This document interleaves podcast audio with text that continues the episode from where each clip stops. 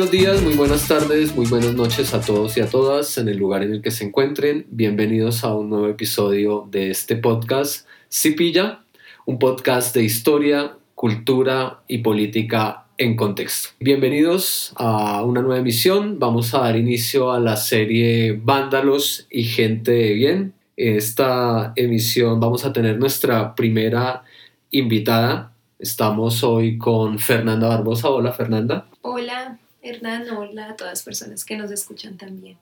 Bien, bueno, vamos a, a, pillar, vamos a pillar con Fernanda cosas sobre gente de bien, sobre historia, sobre un poco de sociedad, de cultura, poco desde la perspectiva histórica de estos días. Les cuento que Fernanda Barbosa es periodista e historiadora, es parte del equipo del portal Rutas del Conflicto, con foco de periodismo investigativo y de datos, y en contar la historia de la guerra en Colombia desde la voz de sus sobrevivientes, que eso nos va a interesar mucho en esta conversación que vamos a iniciar. Fernanda ha sido docente de cátedra de la Universidad del Rosario, del pregrado y de la maestría en periodismo, y en la actualidad es candidata doctora en Ciencias Humanas y Sociales en la Universidad Nacional de Colombia con un proyecto sobre storytelling sonoro y el potencial transformativo de la memoria traspasada por el conflicto. ¿Sí? ¿Estamos bien? Sí. Perfecto. Y además, eh, vamos, eh, Fernanda es de nacionalidad brasileña y en Brasil, en su país natal, trabajó como reportera en las secciones de local e internacional en el grupo Folia. Perfecto. Folia. Y como corresponsal de la agencia de noticias portuguesa Lusa. Entonces acá tenemos la perspectiva del periodismo, de una historiadora, de una mujer eh, que ha seguido un trabajo muy importante en Rutas del Conflicto, que es un, programa, eh, portal periodístico que hemos mencionado en otras emisiones de este podcast. Bueno, vamos a abrir nuestra conversación, Fernanda. Eh, Fernanda, la primera pregunta es, vamos a, estamos haciendo un ejercicio en este podcast por resignificar el sentido de algunas palabras, algunas expresiones que a veces son excluyentes, que denigran, ¿sí? que pues tienen una connotación negativa y otras que pues a primera vista no se valoran como deberían valorarse. Estamos hablando de gente de bien y vándalos. La primera pregunta con la que iniciamos esta conversación, Fernanda, es, ¿para ti qué es eh, gente de bien? Sí, no, pues muchas gracias por la invitación, un gusto estar acá en el podcast. Y no, pues gente de bien es una, una expresión que, que, se ha creado, no sé exactamente cuándo, pero que sí crea una otra edad, ¿no? Pues separa un grupo de personas en relación a otro grupo de personas desde una perspectiva que puede ser clasista, que puede ser elitista, considerando que cierto grupo de personas se puede considerar de bien, mientras otros grupos de personas no son considerados así, ¿no? Eh, son considerados, no, no sé, hay de mal, yo sé que tú usas la palabra vándalos, pero es interesante para mí pensar cuál sería el opuesto de gente de bien, es gente de no bien, pues gente de mal, gente que no tiene la moralidad deseada, no sé, eso pues creo que genera muchos cuestionamientos, pero creo que sí, es una expresión que sí genera esa eh, parte, ¿no? Pues ciertos grupos sociales de otros grupos sociales y que desde adentro se autodenominan pues gente bien. Creo que pues si vamos a considerar si es que existe gente de bien, yo creo que no. Creo que las personas pues todas ahí tenemos las acciones que hacemos y, y aportan a nuestro entorno, también tenemos pues acciones que hacemos que no aportan a nuestro entorno y cualquier persona puede caer ahí, ¿no? Pues en hacer una acción que puede ser positiva o que puede no ser positiva, pero si pensamos, ¿no? En gente de bien, como gente que aporta, yo creo que en Colombia hay muchos grupos de personas que aportan a cambios positivos, a transformaciones positivas, porque las transformaciones no siempre son positivas eh, para el país, ¿no? Entonces, en ese lado sí podemos hablar de muchos grupos, pues muchas personas que están aportando para transformaciones en el país, sí, pero tampoco los llamaría gente de bien porque sería usar esa otra edad, ¿no? Que se usa de otra Es que es un, un, término finalmente que también excluye, ¿no? O sea, es muy difícil también plantear a qué nos referimos cuando hablamos de gente bien. Uh -huh. Pero precisamente hay un problema reciente en la historia de Colombia y es como precisamente hay unos grupos que se nombran como gente de bien, ¿sí? Y con unas características y un arraigo muy particular en esta sociedad. Es verdad. Que si uno examina pues sus actuaciones éticas, la procedencia, no sé, de sus bienes, de sus dineros, o su ejercicio político particular, pues queda en cuestión, eh, pues esa cuestión, eh, precisamente, ¿por qué es una persona de bien? Porque un campesino no puede ser gente de bien, un indígena, una mujer, una persona humilde, Sí, hay varias connotaciones precisamente porque en Colombia hay un problema de clasismo muy marcado, ¿sí? muy reconocido de forma inconsciente por los ciudadanos en el país y que se genera a través de unos discursos también mediáticos. Una telenovela ya le pone a uno como hay gente bonita y rica, hay gente pobre y fea que habla mal. Ahí ya hay unos imaginarios que se van fijando, pero cuando nos llevamos al campo de lo social o de lo político, pues yo creo que ahí también van impactando como en el lenguaje, como en la percepción que tenemos, ¿sí? Obviamente uno no dice, no, pues yo no soy vándalo, ni soy gente de bien, o bueno, ¿qué somos? Finalmente es una pregunta que está ahí. Listo, Fernanda. Fernanda, y tú decías, tú utilizas la palabra vándalos, pero pues que estamos en, en, un, en un punto de la historia donde se ha señalado a las personas, a los grupos, a los jóvenes que hacen ejercicio de la protesta, de su derecho a estar en desacuerdo, de marchar, ¿sí? de protestar por las condiciones que hay en, una sociedad como la colombiana, en un país como este, y los, les dicen vándalos. ¿Qué, qué, qué significado tiene para ti o cómo, cómo eh, evalúas esa, esa connotación? Creo que lo primero es considerar que el derecho a ejercer la, la protesta es un derecho pues, de los ciudadanos colombianos, ¿no? Y nadie debería recibir ningún término estigmatizante, en este caso el de vándalos, o podría ser otro también, que eh, le impidiera ejercer ese derecho de, de la protesta, ¿no? Y ni que lo eh, identificara con una u otra actitud que puede ser agresiva simplemente por el hecho de estar en una protesta. Esto también es la creación de una otra edad, por eso me parece inteligente, ¿no? Esa contraposición entre gente bien pues, y vándalos, porque son creaciones que se hacen, que parten de un discurso, pero que tienen esa intención justamente de diferenciar, ¿no? Pues un grupo del otro y a partir de ahí crear también eh, narrativas ideológicas en relación a ese grupo. Ahora, eso dicho, los manifestantes no son vándalos, ¿sí? Eso pues, no son, es fácil concluir, pero creo que lo otro es pensar también que la misma palabra vándalo de la forma que se utilizaba por la prensa es bastante complicada en sí misma, ¿no? Aún si estamos hablando de una persona que sí comete actos destructivos, porque creo que eso no va al diccionario, pues a la RAE, eso va a estar ahí, ¿no? La persona que causa destrucción, que actúa con agresividad, eh, pero que causa destrucción de cosas materiales. Eh, ahí sí hay dos cosas que creo que son importantes. Creo que la primera es pensar que no todos los tipos de destrucción son considerados vandalismo y eso depende un poco de qué grupo lo hace, ¿no?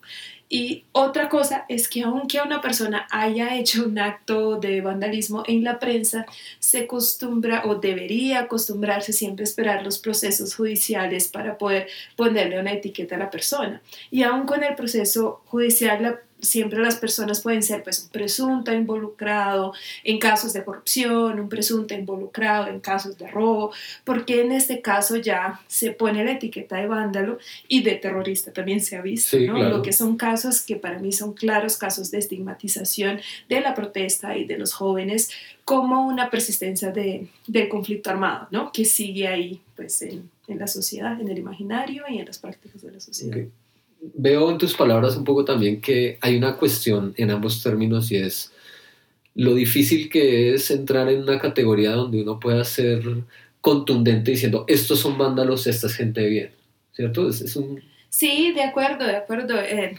alguien que hace un acto de vandalismo, porque eso puede pasar, ¿no? Es decir, si hablamos de un acto de destrucción de algo como un acto de vandalismo, ponerle la etiqueta de vándalo es también ignorar todos los lados de esa persona como ser humano, ¿no? La persona es un vándalo, es una persona pues sospecha de actos de vandalismo. Creo que ahí hay un problema en sí. Ahora, llevar esa concepción para todas las personas que protestan es otro problema, ¿no? Que es de estigmatización de, de la protesta. Sí. ¿Los que estigmatizan serían vándalos? Fernanda, ¿tú qué piensas? Uy, ahí sí pensamos, ¿no? En la destrucción de la imagen de alguien como un acto de vandalismo y en la destrucción de un tejido social como un acto de vandalismo. bueno, sí, sí, sí, serían vándalos simbólicos o involucrados en actos de vandalismo simbólico. Sí, pues hay que pensar también, ¿no? Sí. En la otra orilla también, porque Claro, es que eso del discurso es algo muy importante y que ha sido importante en esa construcción del enemigo interno en Colombia. Sí, sí, sí. Entonces, sí, pues no deja de ser un acto de destrucción que no es material, pero es simbólica y tiene una cantidad de consecuencias. Sí, es que siempre hay o buenos o malos, pecadores, no pecadores, siempre hay una marca o paras o guerrillos, siempre estamos en esas dicotomías de escoger un vándalo, sigue polarizando pues una sociedad como la colombiana y la polarización finalmente pues no termina bien, finalmente. Sí, y a veces es como parte de la necesidad como de un grupo de diferenciarse, ¿no? Más allá de pues las, que las prácticas en sí sean muy diferentes de, entre todos esos lados o que los lados sean necesariamente muy marcados o necesariamente opuestos, al fin, no sé, todos compran pan para el desayuno, ¿sabes? Pues hay cosas que también podrían ser comunes, pero se refuerzan las diferencias justamente para crear la otredad y tener en contra qué grupo también luchar, ¿no? Y construir esa identidad de grupo también. Eso es bastante complejo. Sí, sí, sí, sí. Por eso estamos haciendo esta labor y estamos trayendo invitados a que hablemos, conversemos. Cada uno tiene una perspectiva también.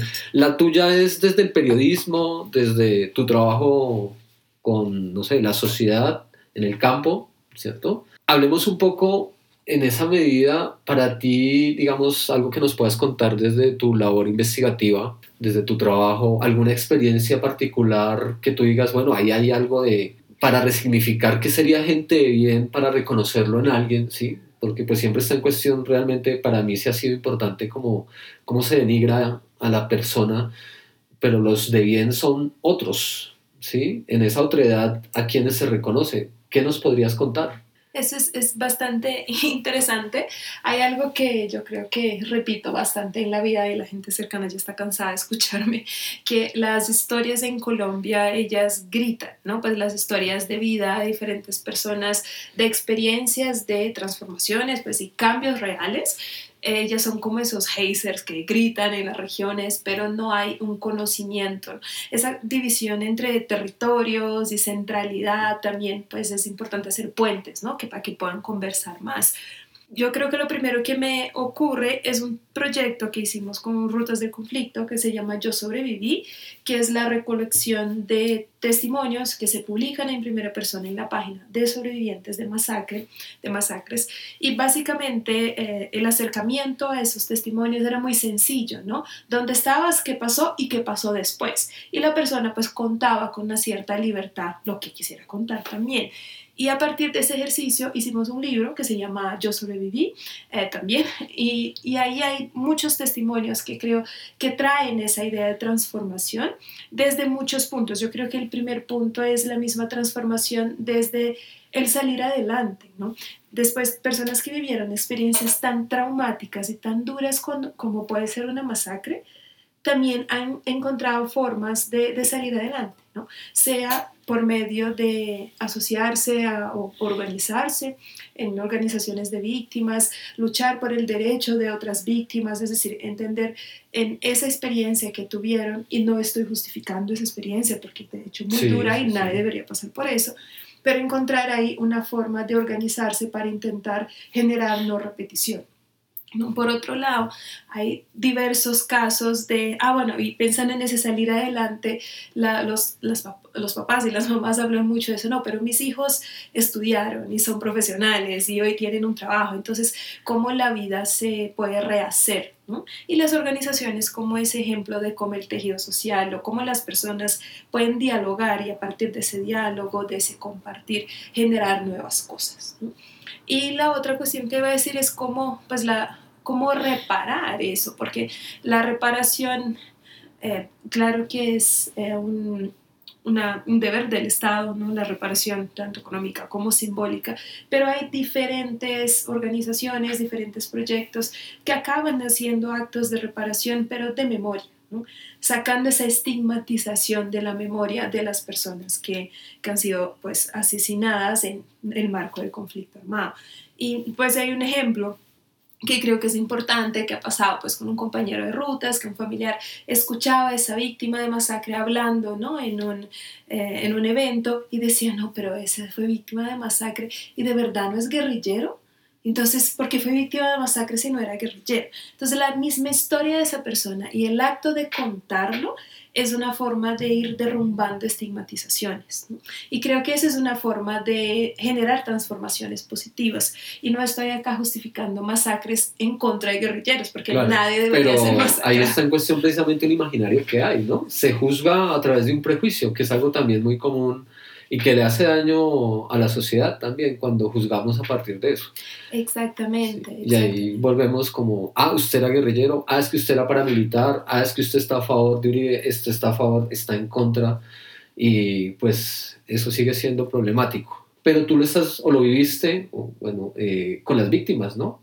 Es la voz de las víctimas, que eso es algo también muy valioso con todo lo que pues significa otra vez dimensionar la vida después de un hecho tan cruel que puede ser ver morir a sus familiares, tener que salir del territorio donde se ha nacido, se ha existido, se ha querido pues vivir y no es posible hacer eso, ¿no? O sea, eso es bastante, digamos, trágico, ¿no? Sí, y, y, además es, bueno, la palabra que se usa, hay como revictimizaciones, ¿no? Que además de tener de sal, tener que salir de su territorio, pues llegan a Bogotá, para dar un ejemplo que, que conozco, llegan acá, sufren casos, por ejemplo, de racismo, de perjuicio, de que no les dan trabajo, que porque vienen de tal región, porque vienen de tal lugar, hay una cantidad ¿no? de discriminaciones y rechazos que esas personas sufren y creo que sí, la organización que se ha logrado desde el movimiento de víctimas, desde diferentes aristas, porque en Colombia eso sí, es verdad que hay un conflicto armado que, bueno, tuvo ya años mucho más difíciles, pero también es verdad que hay una cantidad de organización desde la sociedad civil que está pues afrontando eso, ¿no? Pues lidiando de eso desde esa organización y generando eh, esas formas nuevas de, de, encuentro, ya no tan nuevas, pero que en su época sí, y formas de, de, transformación, sí. Y también me acordaba de uno de los casos que están en el libro Yo sobreviví, que también traímos a, a esa persona para el lanzamiento del libro, eso ya, ya hace unos años. Sí. Y le hicieron una pregunta ¿no? de la audiencia si él se sentía reparado.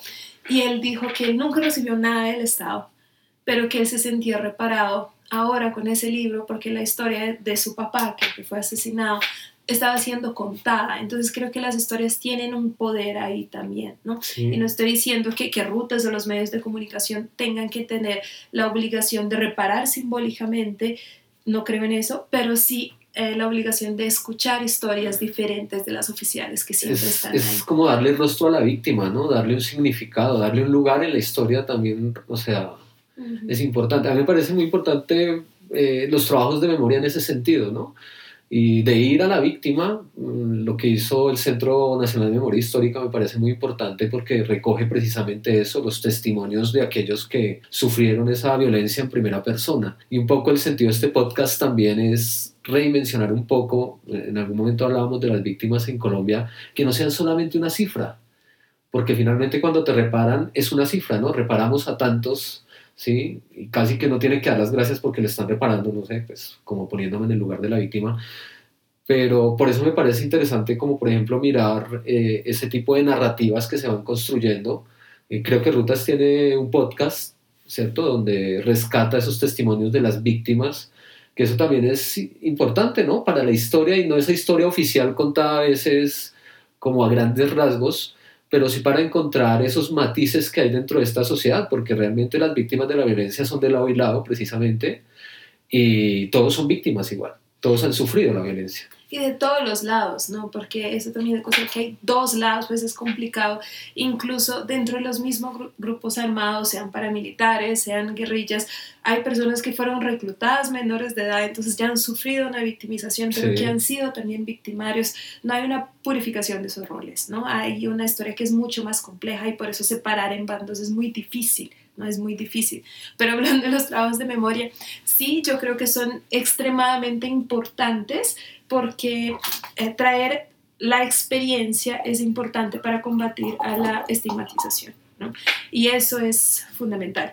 Hay incluso trabajos del Centro Nacional de Memoria Histórica en su dirección anterior que fueron eh, ordenados por la justicia porque el Centro Nacional de Memoria Histórica sí tiene ese poder, ese poder, no, ese papel de reparación simbólica. Entonces hay un, un ejemplo que el libro que hicieron de testimonios del bloque norte, eh, recuperación de, de, la memoria de personas asesinadas por el grupo paramilitar de, del bloque norte, y entonces los familiares sí ahí cuentan quién era esa persona, más allá del estigma que se creó desde las, de los testimonios de las versiones libres de paramilitares de Injusticia y Paz que decían, no, pero los matamos porque eran guerrilleros. Entonces las familias recuperan esa memoria desde otros puntos, ¿no? Bueno, era papá, era hijo, le gustaba bailar, le gustaba estudiar, que era profesionalmente. Entonces ahí sí recuperar esa dimensión humana, ¿no? Pues pensando en, claro, todos somos humanos, pero recuperar esa humanización tiene que ver entrar en diálogo con esa experiencia humana que como tú decías, a veces solo con cifras se, se olvida. Y Rutas tiene un podcast, la verdad es un programa de radio que se llama Rutas del Conflicto Radio, pero que está también en versión podcast. Si lo quieren escuchar en vivo, son todos los miércoles a las 9 de la mañana por la emisora virtual de la Universidad del Rosario, Rosario Radio. Pero también está en, en Spreaker, como una serie de, de Sí, sí, yo, yo acudí a ellos cuando hicimos todo un estudio acá para eh, hablar de las víctimas de la violencia en Colombia. Es un muy buen portal para informarse, para el seguimiento del conflicto precisamente en Colombia. Recomendábamos ese mapa de masacres que han intentado elaborar y que no han acabado y que ha sido un ejercicio bastante complejo y difícil eh, pues eso está ahí bien interesante esa invitación para nuestros escuchas de este podcast, para que lo sigan pillando, ¿no? También hay que, hay que acudir a, esa, a, esa, a esas fuentes de información. Tú que has estado, ¿cuál es la cercanía en ese ejercicio periodístico desde, no sé, lo alternativo, lo universitario, versus pues todos estos grandes medios que a veces le interesan es lo que vende, ¿no? Porque pues finalmente la noticia sirve porque, no sé, en este momento necesitamos hablar de los reinsertados y si se está cumpliendo las metas y van a venir los de la Unión Europea y van a mirar si realmente se están cumpliendo, pero siguen asesinando líderes, pero ¿cómo es esa visión desde ese periodismo que tú haces que creo que es distinto, ¿no? Tú has estado en otra parte de los medios de comunicación, por ejemplo, acá en Colombia. Sí, sí, desde lo independiente. Eh hay otro tipo de acercamiento. Bueno, pero puede ser alternativo también. Yo creo que cada una de, esas denominaciones tiene sus consecuencias, pero está bien. Hay también compañeros de rutas que dicen, no, pues somos periodismo online, no nos vamos a casar con independientes ni alternativo. Pero independiente en el sentido que uso yo tiene que ver que no dependemos de pautas comerciales pero cosas que nos generan también limitaciones presupuestarias para hacer el trabajo. Pero contestando tu pregunta, eh, creo que primero sí hay buen periodismo que se hace de los grandes medios de comunicación y eso no se puede obviar. Bien, sí. Pero también hay el periodismo así como rápido, como tú dices, ¿no? El coyuntural que responde al hoy y esas respuestas a veces demasiado rápidas son un poquito complicadas porque le quitan la profundidad del tema, ¿no?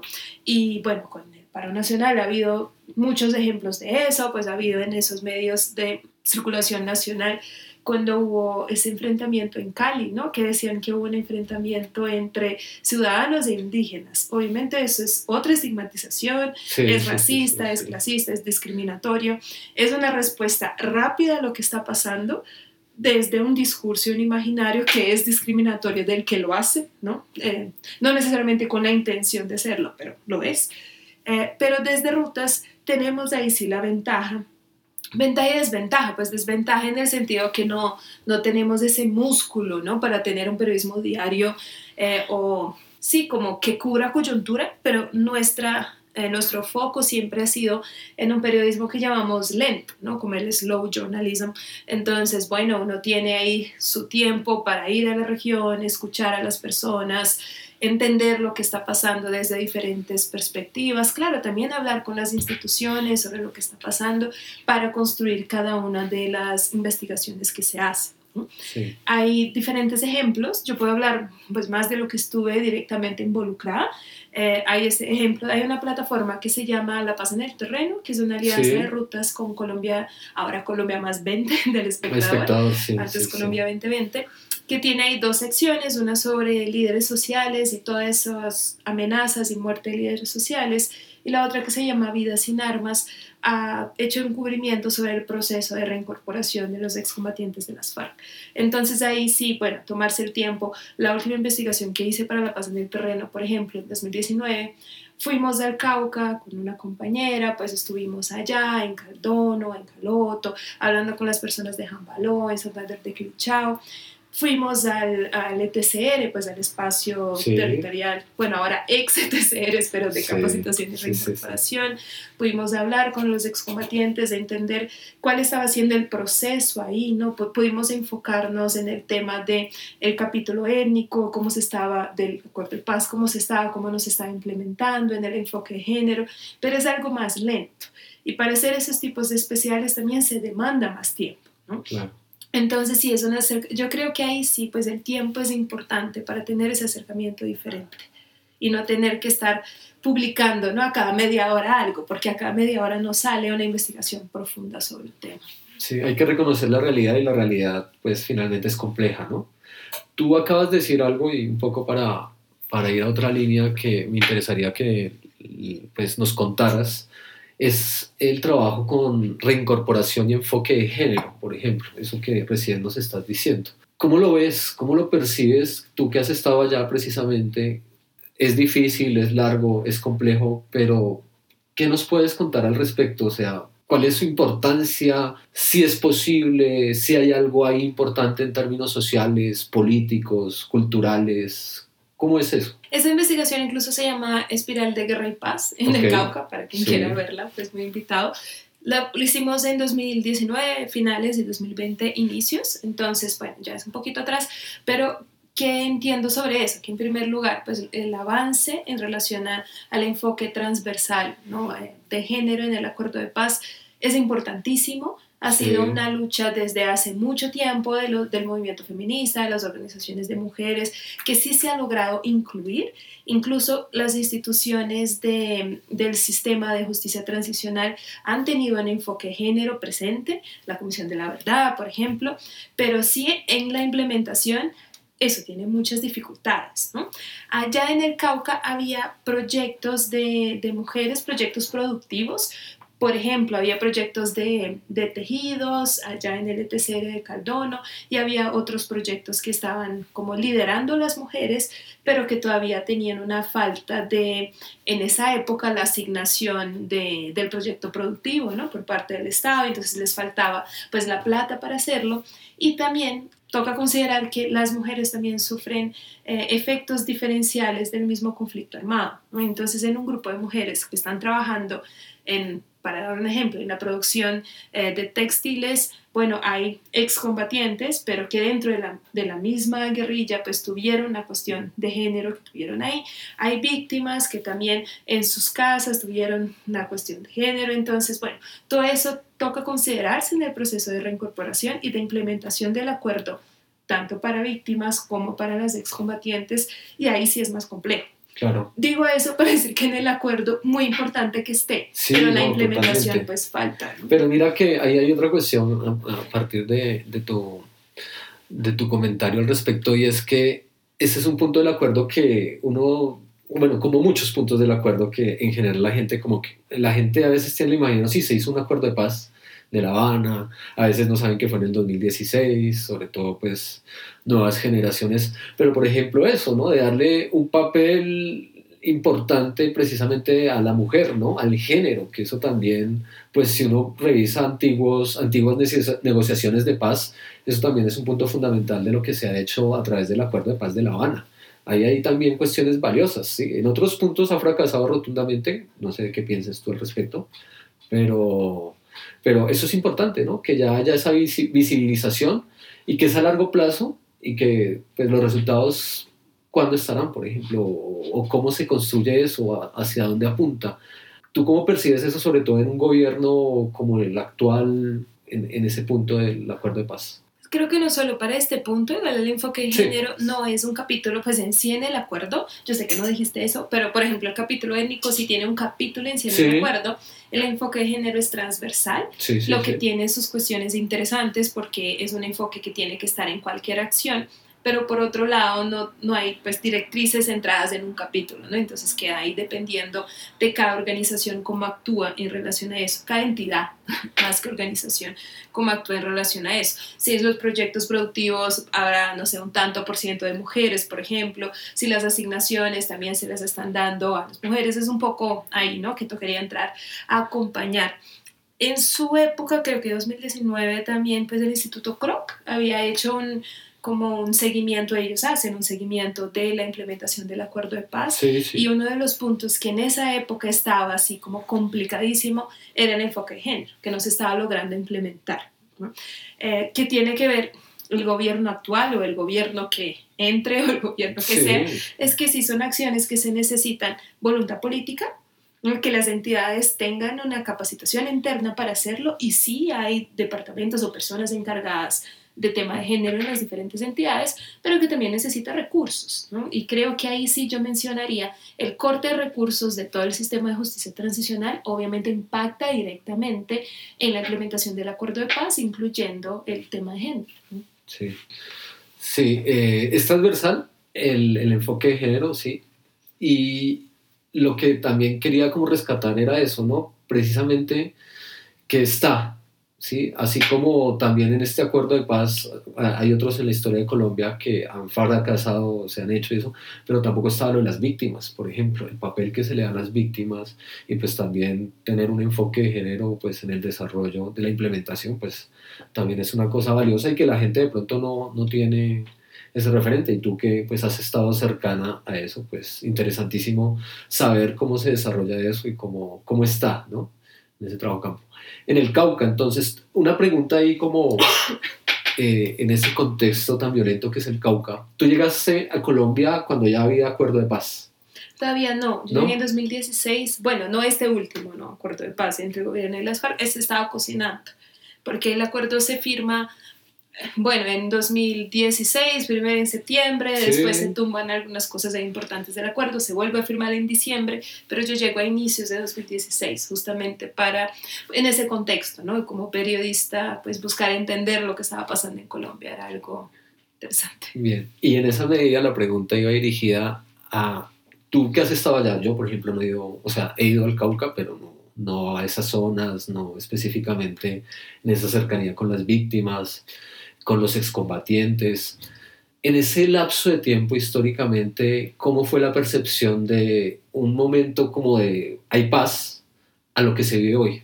Eso se vio, muy, porque como fuimos en 2019, a finales, como noviembre, octubre o noviembre de 2019, justamente había pasado esa euforia de la esperanza, ¿no? tanto de las comunidades indígenas que están los resguardos indígenas NASA allá en el Cabo. Bueno, estuvimos en NASA, pues hay otros pueblos indígenas, pero estuvimos en estos, y eh, de los excombatientes para un periodo de profunda violencia. ¿no? Eh, eso sí pasó que en 2019 allá asesinaron una de las eh, autoridades tradicionales, que fue Cristina Bautista, y todo lo que teníamos planeado hacer en el Cauca se cambió en relación a eso, porque llegamos, visitamos el ETCR de, de Caldono, los proyectos productivos, porque esa era una parte ¿no? de, de la investigación, la otra para hablar de reincorporación con enfoque de género y con enfoque étnico y después pues la idea era ir a diferentes comunidades indígenas eh, para ver cómo estaba haciendo esa reincorporación desde lado de las comunidades indígenas porque los indígenas excombatientes también pues generaban una situación ¿no? de cómo volverlo a agregar a ese resguardo específico con las reglas del resguardo pero cuando estábamos saliendo de, de Caldono justamente vimos la, la noticia del asesinato de Cristina Bautista. Entonces la reportería también se volvió, se volcó hacia el tema de la seguridad. Estuvimos pues allá también eh, en ese resguardo de Taco y yo, que pues es su resguardo donde la asesinaron, por un tema de que ella era estaba en contra de los cultivos de uso ilícito, pues los cultivos de coca dentro del resguardo, y los nuevos grupos armados, ¿no? los grupos que algunos llaman disidencias y otros llaman post-FARC, porque no son solo de excombatientes, y esa es como la complejidad de esos grupos también.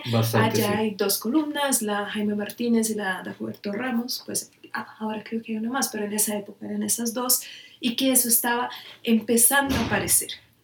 Digo empezando a aparecer porque me, haces esa pregunta, desde entonces hasta ahora lo que cambió es que aumentó vertiginosamente los asesinatos, aumentaron los asesinatos de líderes y lideresas sociales, de líderes y lideresas indígenas, incluso allá. ¿no? Entonces yo creo que lo que pudimos ver desafortunadamente en el caso de Cristina Bautista, que era una mujer lideresa muy importante para el movimiento indígena y también para el movimiento de mujeres indígenas allá, ha sido el inicio de una violencia que se profundizó, que pasa después del acuerdo de paz, que no quita la importancia del acuerdo de paz, pero que sí muestra una deficiencia enorme en las garantías de seguridad que están previstas en el acuerdo y no se implementaron, no se pudieron implementar. No, sí, hay, hay unas cuestiones que no vamos a hablar, que son bastante complejas, pero esa euforia de esperanza, esa expresión, sí, eh, bastante particular, ¿no? Euforia de, de, creer en algo, ¿no?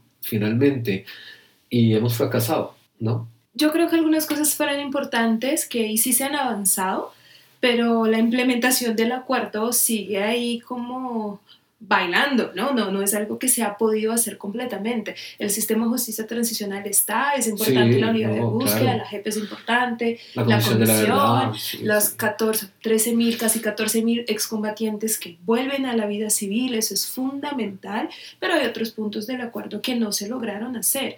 Y, y ahí sí, yo creo que bueno, diferentes estudios internacionales pues dicen eso, que esos dos, tres años después de la firma de un acuerdo de paz son los más difíciles porque esa transformación del conflicto puede generar nuevos conflictos. Y yo creo que es un poco lo, lo que se ve en Colombia. ¿no? La construcción de paz, ella pasa por la transformación de un conflicto que muta en otros conflictos. Sí, Y acá con todo el tema de las disputas por las rutas del narcotráfico, pues eso es muy complejo. Pero hay una violencia finalmente por falta de garantías que brinda el Estado en términos sociales, de bienestar ¿sí? de educación, de salud, de acceso al trabajo. Claro. Pues eso es lo más grave para que siga perdurando la guerra en Colombia. ¿sí? Entonces, pues sigue, se muta precisamente por eso, se transforma y se genera siempre a niveles cada vez eh, mayores. Cuando te hacía la referencia a eso de la euforia de la esperanza es porque he escuchado a muchas personas en, en varios espacios que relatan cómo, sobre todo en el Cauca, después del acuerdo de paz, como que todo era tranquilidad, como que se sentía un nuevo porvenir y de un momento a otro otra vez cae como, como todo esto que está, toda esta sangre, todos estos muertos, todo este desplazamiento otra vez y, y otra vez como que esa zona del país y todas esas masacres la llenan otra vez de sangre y de desesperanza precisamente, ¿sí? Que es como, bueno, y entonces esto cuándo tiene fin, ¿no? Pues que es una es que esa pregunta yo no la puedo No, no, yo sé. Nadie la... que ojalá prontísimo. No, yo, pero no, sé que. No, yo sé que es una pregunta retórica. Pero eh, la verdad, desafortunadamente, yo no veo una solución a corto plazo. Yo creo que, como tú decías. Muy bien. Qué bueno. Como ya, la telepatía. No, yo creo que la solución sí incluye medidas que no se pueden tomar de un momento a otro algunas de ellas sí están mencionadas en el acuerdo de paz, si hablamos de la reforma rural integral, si hablamos de los PEDET, por ejemplo, del PENIS, que es el Programa Nacional de Sustitución de Cultivos de Uso Ilícito, y los PEDET, que son los programas de desarrollo territorial. Eh, eso toca avanzar, ¿sí? Y no es una cosa que se logra rápido, pero tiene que hacerse y tiene que hacerse en diálogo con las comunidades, con inversión social en las comunidades, no centralizado, ¿no? pues solo en Bogotá, y eso sí quedó faltando. Y es muy importante que se pueda hacer porque toda esa ola de violencia tiene que ver, sí, con falta de, de inversión y posibilidades en seguridad de los líderes sociales, sí, pero también que no se avanzó con los PEDET, que no se avanzó con el PENIS, y eso quedó ahí, ¿no? O se avanzó poco. Que no se avanzó no es verdad, pero se avanzó muy poco ante lo que debería haber avanzado. Sí, es cierto. Hay un problema también de, de presupuesto importante, ¿no? Y la pandemia ha sido también como un atenuante a pesar de la ayuda internacional, pero también asociado a la falta de voluntad política de este gobierno. Pues es lo que yo veo un poco desde afuera, ¿no? Sí, por los mismos recortes que hubo, que no fueron pocos, ¿no? En relación sí, al fueron sistema. muchos. Y sí es verdad que hay un aporte muy importante internacional de cooperación de la Unión Europea y de la ONU y todo eso, pero son aportes que deben ser trabajados localmente también, ¿no? Y eso es algo que se está construyendo, pero que todavía no, bueno, todavía hay demasiada inseguridad en las regiones. Eso es algo que creo que es... Eh, como una característica de este acuerdo de paz, que es un acuerdo que se da en medio de un conflicto que no terminó, si hablamos, porque el conflicto armado en Colombia no es solamente de las FARC en Sí, contra del Estado. Es un ¿no? actor nomás del conflicto. Exactamente. Entonces, hacer un acuerdo de paz en medio a, a esos conflictos que siguen, tanto sociales como armados, genera más dificultades, ¿no? Incluso para los excombatientes de las FARC que también están sufriendo demasiados asesinatos y atentados y eso es otra garantía de seguridad que no se dio. que no sé. Fernanda, una pregunta que puede sonar trascendental, ¿cierto? Pero espero que no suene trascendental, pero desde tu percepción, desde tu labor periodística, tus trabajos de investigación, tu cercanía con los indígenas, con el campesino, con la gente que se ve acertada a la violencia, ¿tú cómo ves la sociedad colombiana en términos del perdón? ¿Es una sociedad que está preparada para asumir el perdón? ¿Tú cómo lo ves que eres más cercana como, como a esos testimonios, sobre todo de esta violencia tan terrible que hemos sufrido históricamente?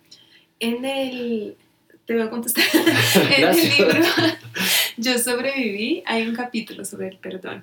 Y lo pusimos justamente porque mirando esos 50 relatos que teníamos, el tema del perdón aparecía de diferentes formas.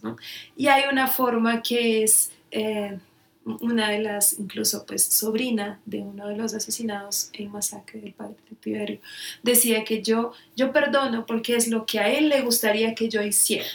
Y yo perdono porque así es como puedo seguir trabajando y siguiendo adelante. Hay otra percepción que es, bueno, yo no me voy a vengar, pero yo tampoco voy a perdonar, porque y en las palabras de, de la persona, quien perdona, quien perdona es Dios, no soy yo. Sí, es como atribuir al perdón también esa cuestión divina que le sale de las manos y, y bueno, pero que tampoco pensaba en algún tipo de venganza, sino que no pensaba tampoco en perdonar. Creo que es importante respetar la posición de las víctimas en relación a eso. Hay aquellas que dicen sí perdono, hay aquellas que tienen un proceso diferente, que dicen bueno, no perdono, eso no me cabe a mí, voy a pensar otra cosa, pero pensar en el sentido de, ah, eso sí es importante también, los que dicen no perdonar no significa que quieren tener una reacción violenta a lo que sufrieron, y eso es importante. Generar con que no haya nuevos ciclos y círculos de violencia porque ya lo que se vive bastante. Pero el perdón es muy, mucho más difícil, es, es lo que yo noto con las personas que he hablado, que cuando no se, no se pide perdón. Y eso es importante, ¿no? Entonces, ¿cómo van a perdonar si no hay el actor que causó la violencia, no les pidió perdón? Y no pidió perdón a la sociedad como un todo. Sea ese actor el Estado, que algunas veces o muchas veces ha pedido perdón, pero no sea desde algunas víctimas, desde muchas víctimas, eso no se ha visto como sincero, como de los grupos armados, ¿no? que justifican acciones violentas por su ideología, por la contrainsurgencia, por su financiación. Entonces, bueno, ahí sí es difícil el perdón cuando no se le pide perdón y cuando no se reconoce lo que pasó. Creo que el primer trabajo debe ser el de reconocer qué pasó, el de comprender qué pasó, el de tener verdad sobre qué pasó, para que el perdón verdad. sea Muy- más fácil de construirse. Creo que ese es un componente también muy acertado en esos procesos de, de reconocimiento de la violencia en Colombia, ¿no? Que exista verdad, pero una verdad para todos, ¿no? Para todos los actores, que es muy difícil, ¿no? Muy complejo. Sí, pues una verdad que considere diferentes voces, ¿no? Sí, claro. sea, una verdad que, sí, pues logre entender los procesos que pasaron. Claro, ahí un poco vamos a, a tu parte profesional como historiadora, tu trabajo de memoria. Lo digo un poco también por lo que pasa con el la memoria en Colombia últimamente, ¿no? En términos institucionales, ¿no? Como la verdad que se quiere contar. ¿Sí? Todo lo que habían hecho las organizaciones de víctimas, todo ese trabajo como que las víctimas dijeron, no nos llevamos esto porque la nueva línea de este gobierno pues dice, hay que contar una verdad distinta, pero pues es que es como si existiera solamente un vencedor, un vencido, una víctima y solamente reconociéramos unos matices de dolor en esta sociedad, pero es mucho más complejo que eso, ¿no? ¿Cómo, cómo pensar eso en términos de la memoria?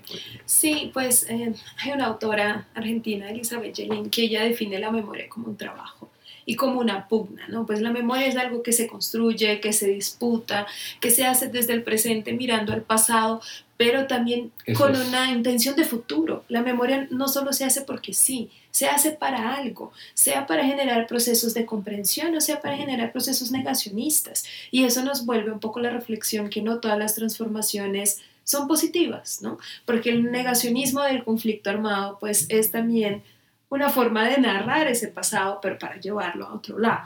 Yo entiendo que la memoria del conflicto armado debe ser lo más inclusiva posible. Sí, debe incluir diferentes voces y es, bueno, desde Justicia y Paz, desde el Grupo de Memoria Histórica, es deber del Estado hacer memoria y es deber del Estado no olvidar las voces, ¿no? Ciertas voces para construir esa memoria. Bueno, sí, la, la, memoria es una cuestión eh, fundamental en ese reconocimiento de la verdad que nos permite reconocer a las víctimas y a los victimarios. Sí, es que no, yo creo que algo que también es muy importante es cuál es el acercamiento de esa verdad tan compleja a otros espacios de la sociedad. Porque los que se están acercando a la verdad no, pues son las víctimas, ¿cierto? Obviamente reclaman esa verdad. Institucionalmente debe haber una voluntad, que es lo que tú señalas, pero también de ahí sale como la construcción de una memoria para, en términos educativos, en términos políticos, en términos del reconocimiento de una sociedad que precisamente ha construido una memoria muy desde la élite, muy desde a veces lo civilizado e incivilizado, eh, acá esto de la gente de bien versus vándalos no es tan gratuito, ahí hay una construcción de un discurso, ¿sí? Eh, de una deslegitimación precisamente, por ejemplo, de que exista una protesta válida en un país como Colombia y asimismo pues de una violencia, ¿no? Porque una cosa son las manifestaciones recientes que vivimos, pero de esto que estamos hablando tiene que ver con un proceso de reconstrucción de dolores, de agresiones, de diferencias que además han sufrido solamente una franja, una franja de la población, que son los campesinos, que son los indígenas, pero hay unos poderes y unos intereses mucho más complejos alrededor de eso. ¿Cómo ves esa, esa cuestión alrededor de la memoria? ¿Se fustiga un poco eso? ¿Qué pasa en esa construcción?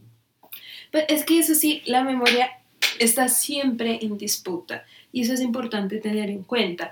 Ahora, claro, en Colombia, no, con más de 9 millones de víctimas, no podemos ignorar a las víctimas en esa construcción de memoria, todo lo contrario, toca que haya una centralidad de las víctimas en la construcción de memoria. Claro que la memoria de los victimarios también es importante recogerla, pero la memoria de las víctimas es fundamental. Eh, en ejercicios como tú dices del Centro Nacional de Memoria Histórica, pues se ha logrado avanzar en eso bastante. Hay bastantes documentos que traen los relatos de las víctimas, que traen sus experiencias. Desde la prensa también se ha logrado pues, traer ciertos relatos o muchos relatos de, de las víctimas, pero la cuestión de cómo se institucionaliza esa memoria, pues sigue siendo siempre una disputa, ¿no? Yo creo que ahora, pues con la Comisión de la Verdad, con el informe de la Comisión de la Verdad, se espera bastante el informe de la Comisión de la Verdad en ese sentido, no solo de retomar lo que pasó, pero también de explicarlo, ¿no? De generar explicaciones sobre eso, pues eso es fundamental. Y volviendo un poquito a esa centralidad de las víctimas, que hay algo que el proceso de que se critique el proceso de justicia y paz, que ha sido pues importante para, en ese sentido, ¿no? de eh, recolectar las versiones libres de los paramilitares, pero eso genera pues la verdad judicial, como es una memoria que se construye desde testimonios de los victimarios, es una memoria que estigmatiza a las víctimas, porque ellos están comentando, bueno, hice esto, por esto, este, esto, y, y esta eh, este por esto muchas veces es decir que eran guerrilleros o que eran de cierto grupo armado. ¿no? Entonces la memoria de las víctimas, que es algo central en la tarea que tenía la Comisión de la Verdad, es justamente traer pues esa experiencia, que es, es importante no ignorarla. Ahora, ese diálogo entre las diferentes orillas, incluso ideológicas y vivenciales, no es fácil porque pasa por un ejercicio de escucha activa que es importantísimo. La sociedad colombiana pues, tiene que escuchar a las víctimas, no tiene que escucharlas aunque no esté de acuerdo, pero las tiene que escuchar y tener en cuenta esas experiencias. Bueno, sí, es que ahí a mí me sigue, me parece muy problemático también que hay que escucharlas, pero cuál es la disposición que tienen los sectores de la sociedad precisamente para escuchar. Así sea que diga que no pasó, pero precisamente porque antes de escuchar no escuchan y deslegitiman todo este tipo de procesos y eso me parece gravísimo en términos sociales, de memoria, de historia. Incluso en procesos institucionalizados, ¿no? Donde se lleva el, por ejemplo, el paramilitar para reconocer lo que pasó y entonces está eh, o, el líder paramilitar o el líder pues de la guerrilla ahí hablando de las cosas que, que hizo y las víctimas sentadas pues escuchándolo. Y hasta qué punto eso es, de hecho está generando una transformación positiva ahí o está revictimizando, a la persona que sí, claro, revictimizando porque está sufriendo un dolor. Injusticia y paz a propósito de, de, del proceso judicial, yo recuerdo las audiencias y en las audiencias muchos jefes paramilitares decían, no, yo no me acuerdo de su esposo, no me acuerdo de su hijo, no, tengo que revisar. Y ahí quedaba, ¿no? Como que las madres, las hijas llorando ahí, reclamando como, pero si ustedes se lo llevaron tal fecha, en tal vereda, en Montes de Mar, y no, no, no, pues no había esa reconstrucción finalmente, ¿no? Porque también está esa posición de, no me acuerdo. Sí, entonces, para ir cerrando y agradeciéndole a Fernanda eh, por participar en este podcast, quisiera preguntarte por tu labor en términos, no sé, mm, de tu hacer frente a la historia como profesora, como, no sé, tallerista, tus investigaciones? Por ejemplo, no sé, en el espacio universitario, si lo has vivido o no, ¿cuál es la importancia que debe tener para la sociedad colombiana la historia desde esa perspectiva precisamente? Eh, eh, yo no he dictado historia, ¿no? Yo sí soy formada en historia, pero no he dictado historia, he dictado más pues, periodismo y otras cositas, pero es fundamental entender el pasado. Ojo, yo sé que hay muchos, no sé, una idea tal vez, ¿no? De que es importante entender el pasado para no repetirlo. Entender el pasado no obligatoriamente te va a hacer no repetirlo, pero es importante, pues si hay un texto incluso de, de Adorno que habla de trabajar el pasado o hacer las paces con el pasado. Y yo creo que eso es fundamental para que una sociedad pueda seguir adelante. El pasado no puede ser escondido con una piedra, no puede ser escondido bajo estigmatizaciones, ¿no? Mi grupo es el bueno, el otro grupo es el malo, sino que es importante comprender esas dinámicas, pues dicotómicas, esas dinámicas que muchas veces son de dominación del otro, son de agresión contra el otro, para poder entender cuáles son los mejores caminos. Y también entender cuáles son las poblaciones, por ejemplo, que han sufrido más, ¿no? Pues con base en esos conflictos, para que sean poblaciones que puedan ser más Em, apoyadas, no es la palabra, pero que puedan tener su reparación para seguir adelante, la mejor manera ir como que ajustando, ¿no? Las formas de, sea las formas de la sociedad, pero sea por política pública, sea por las acciones grupales, individuales, las individuales solamente no son suficientes, ¿no? Toca que haya cuestiones también institucionales, estructurales, pero eso, güey, pues el pasado es fundamental para entender el presente y para poder transformar. Esta es una línea de este podcast precisamente como que hablar de historia es eh, una herramienta muy importante para entender el presente. ¿sí? Y esta sociedad, más allá de que no quiera repetir historia, es que la ignorancia de determinados hechos pues también le, le, le impide reconocer y ver una realidad. ¿sí? Porque a veces hay matices en la historia que se repiten pero pues el problema es por qué se siguen repitiendo, por desconocimiento también. ¿sí? Sí, ir más allá también de, de la historia oficial, de, la, historia, de los vencedores, también escuchar, ¿no? Pues estar abierto a escuchar las historias también, pues ya hablando de vivencias, experiencias que componen esa historia del país o que componen las narrativas históricas del país. Sí, y en ese sentido, Fernanda, ¿qué le recomiendas a nuestros escuchas en términos de trabajos de memoria, ¿sí? exposiciones, no sé, que estén eh, en Bogotá, en el país, que la gente pueda ir y le ayude a entender un poco o la visión de la víctima, el reconocimiento de ese rostro, o el dolor de la guerra en Colombia, o el significado de vivir en una sociedad que lamentablemente siempre ha estado en conflicto, siempre ha estado en guerra y que es meterse a otra cosa que no es vivir uno a veces en la burbuja de la ciudad, de otras dinámicas, acercarse a ese dolor de, de, del campesino, del indígena. ¿Qué nos podrías recomendar? hay mucho trabajo de memoria en Colombia y eso es fundamental. Pero la gente hay no lo sabe. ¿Por qué no lo sabe? Hay para todos los gustos, hay de todos los tipos y no, sí voy a dar ejemplos, pero hay uno, por ejemplo, que fue una, una obra de teatro que vi hace un par de semanas de dos víctimas del caso del Palacio de Justicia, Sí. una esposa y una hermana desaparecidos del Palacio de Justicia, que fue una obra es genial porque te ríes y lloras y como entiendes y te acercas a la, a, a la situación de ellas, a la experiencia de ellas, súper bonita. Eh, pero hay otros ejemplos desde Rutas del Conflicto, ¿cómo, se, llama la obra? bueno, Voy a buscarlo, pero Palacio en Llamas tal vez, toca buscarlo bueno y lo puedes poner en las recomendaciones por lo, pondré en las recomendaciones del podcast. Sí, desde Rutas del Conflicto, el ejercicio de memoria desde el periodismo, entonces hay rutas, como tú comentabas al inicio, está la base de datos de masacres hasta 2013, pero también está la, la base de datos que habla de las masacres actuales, ¿no? Después del acuerdo de paz. Ese es un trabajo de memoria para quien quiere acercarse a eso desde los datos. Están las historias de Yo sobreviví, a quien quiere acercarse desde las historias.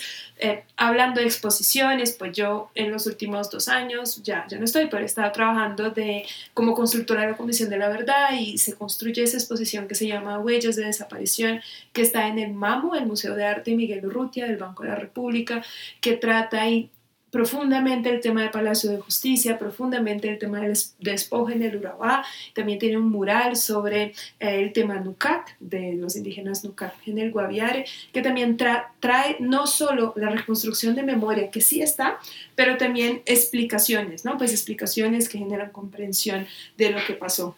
Sí, es bastante interesante lo del palacio, ¿no? Eh, los ayuda una entidad inglesa eh, de forense, ¿cierto? Sí, para todo Yo el vi trabajo. en sí. Noticias Uno vi la nota acerca de huellas de desaparición en ese sentido y cómo a través de una serie de recolección de imágenes y de testimonios han podido llegar a algunas conclusiones bastante interesantes que espero que nuestra, las personas que escuchen este podcast vayan a ese tipo de exposiciones, que no son permanentes o son permanentes, Fernanda. No, esa eh, está hasta abril, allá en el MAMU. Ok. Puede que se extienda, pero por, está, por ahora está hasta abril. El tema de- del palacio sí es muy profundo, pues cómo se trabaja con los videos, todas y todas, todos y todas invitados a ir a verlo, pero el tema de Urabá también, cómo se reconstruye, por ejemplo, eh, por medio de esa tecnología en tercera dimensión, los lugares donde fueron masacres que actualmente están tapados, sea por el mar, sea por cultivos de banano y toda la complejidad del despojo que se explica, eh, pues es muy profundo, muy bueno que puedan ir a verlo. Y sí, eso es una alianza entre la comisión y una agencia de investigación de Londres que se llama Forensic Architecture. Y que son pues los duros en esas tecnologías de reconstrucción forense de, de Sí, lugares. es un muy buen trabajo. Yo alcancé a ver la maqueta y algún video, porque son, es, merece tiempo, pero merece la pena ir a verlo. Sí, así como, no sé, eh, también el trabajo de Jesús Abad. Ay, sí, el testigo El es una exposición una impresionante. sí. impresionante desde el fotoreportaje, ¿no? Hablando de, de lo Sí. periodístico. Sí, pues está fragmentos Está también, que Fragmentos. genera otro tipo de, eh, de reflexiones, pero esas son las más conocidas. ¿no? Pues Sí. estaba en el Centro Memoria Paz Reconciliación de la 26, Ese una exposición también con objetos, yo creo, y tienen una exposición allá que es permanente sobre el conflicto en Bogotá y sobre la afectación a- al grupo LGTBIQ+. Entonces yo creo que allá también hay cosas pues interesantes para ir a ver.